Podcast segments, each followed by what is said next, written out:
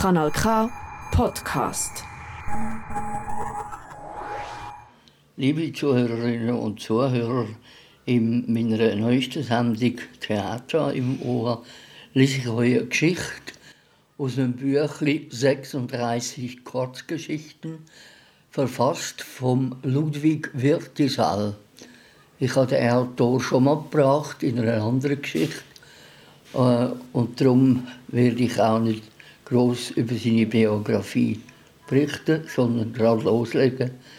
Es ist eine spannende, herzliche Geschichte unter dem Titel Die Jagd nach dem Kanarienvogel. Ich wünsche viel Vergnügen. Kanal K. Die Jagd auf den Kanarienvogel. Als Zehnjähriger hatte ich in einem Anflug von Mitleid unseren Kanarienvogel daran gewöhnt, seinen Käfig zu verlassen und unsere gesamte Wohnküche mitzunutzen. Im Laufe der Zeit bedauerte ich immer mehr, ihm diese Freiheit verschafft zu haben, weil er nur zu oft sich als Störenfried entpuppte. Wenn ich beispielsweise Schulaufgaben machte, schwirrte er ununterbrochen um meinen Kopf und störte meine Konzentration. Schrieb ich sauber mit Füllfeder in einem meiner großen Hefte, landete er mehr als einmal dicht vor mir auf dem Papier und rutschte auf dieser relativ glatten Unterlage aus. Er stützte sich zwar rasch mit seinem Hintern ab, zog dann aber mit Krallen und Schwanzfedern eine breite Bremsspur durch mein noch tintennasses Werk.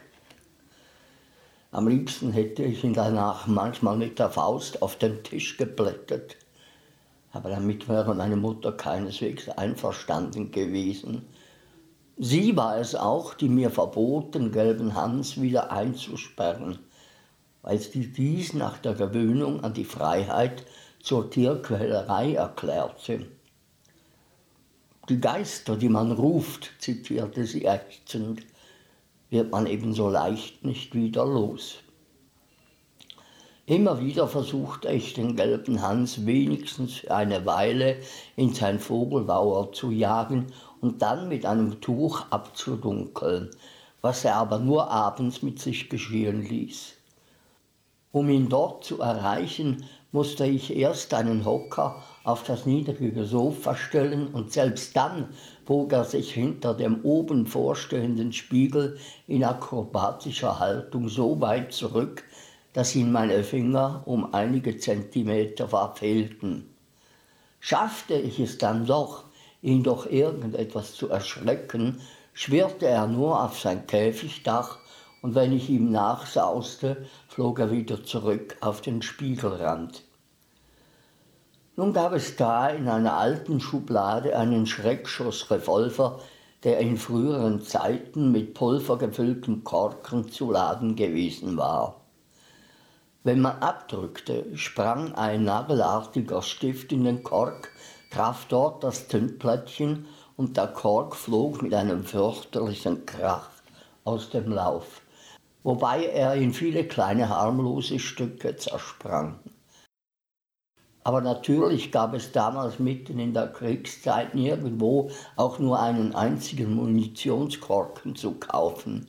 Sonst hätte ich wohl damit dem gelben Hans in Abwesenheit meiner Mutter am schnellsten Respekt beigebracht. Immerhin verhalf mir der Schreckschussrevolver zu der Idee, den dicken Lauf mit einem sorgsam gedrehten Papierkorken zu füllen. Dieser allerdings musste einerseits so locker sein, dass ihn der Nagelstift mit genügend Schwung hinausbefördern konnte und der andererseits doch über so viel Festigkeit verfügte, dass er nicht nach einem Meter wegsackte. Aber wenn man einen Quellgeist bekämpfen will, hat man sehr viel Geduld und Ausdauer. Der gelbe Hans sah meinen verschiedenen Versuchen von seinem Spiegelsitz aus mit hin und her sich renkendem Hals und mit offensichtlich sehr gemischten Gefühlen zu und immer häufiger piepste er missbilligend. so wie ihm dann die ersten gelungenen Papiertropfen aus einer zu seinen Gunsten großzügig berechneten Entfernung um die Ohren pfiffen, duckte er sich nur jedes Mal.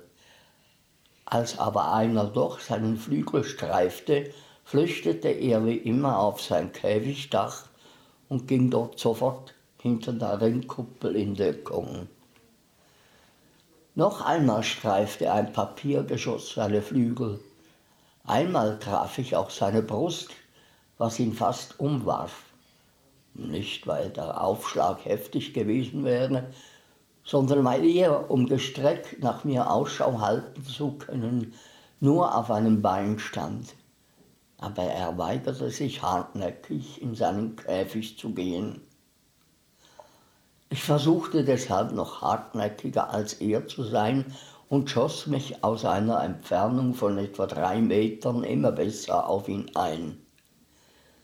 Näher heranzugehen wagte ich nicht, um ihm nicht weh zu tun, denn ich wollte ihm ja lediglich so weit einen Schrecken einjagen, dass ich ihn in Zukunft mit der Pistolendrohung in seinen Käfig treiben konnte. Aber der gelbe Hans lernte rasch. Er versteckte sich vollständig hinter seiner Rennkuppel und wenn ich etwas zur Seite ging, um ihn von da aus treffen zu können, wich er sofort zur Gegenseite aus, so dass er immer gedeckt blieb. Nach jeder Attacke spähte er sofort durch den Ring, ob ich eine Positionsänderung vornahm, auf die er dann ganz schnell reagierte. Und den Kopf zog er immer erst dann blitzschnell ein, wenn die Papierkugel auf ihn zukam, um sogleich wieder hellwach da zu sein, wenn das Geschoss wirkungslos an ihm vorbei oder über ihn hinweggeflogen war. Schließlich traf ich einmal zufällig genau durch seinen Ring, und da er sich nicht genügend gebückt hatte, streifte das Papier seinen Nacken. Das verunsicherte ihn ziemlich und er hob seinen Kopf nur noch halb so hoch, um nach mir Ausschau zu halten. Nun wollte ich ihm aber doch endgültig klar machen, dass es für ihn besser war, ins Vogelbauer zu gehen und zielte deshalb beim nächsten Mal besonders sorgfältig in den Ring. Aber als ich abdrückte, war da urplötzlich das Gesicht meiner Mutter im Visier und die Papierkugel klatschte ihr aus dieser kurzen Entfernung laut ins Gesicht.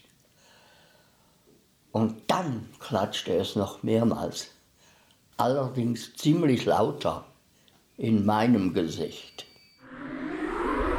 Das ist ein Kanal K Podcast Jederzeit zum Nachhören auf kanalk.ch oder auf deinem Podcast App.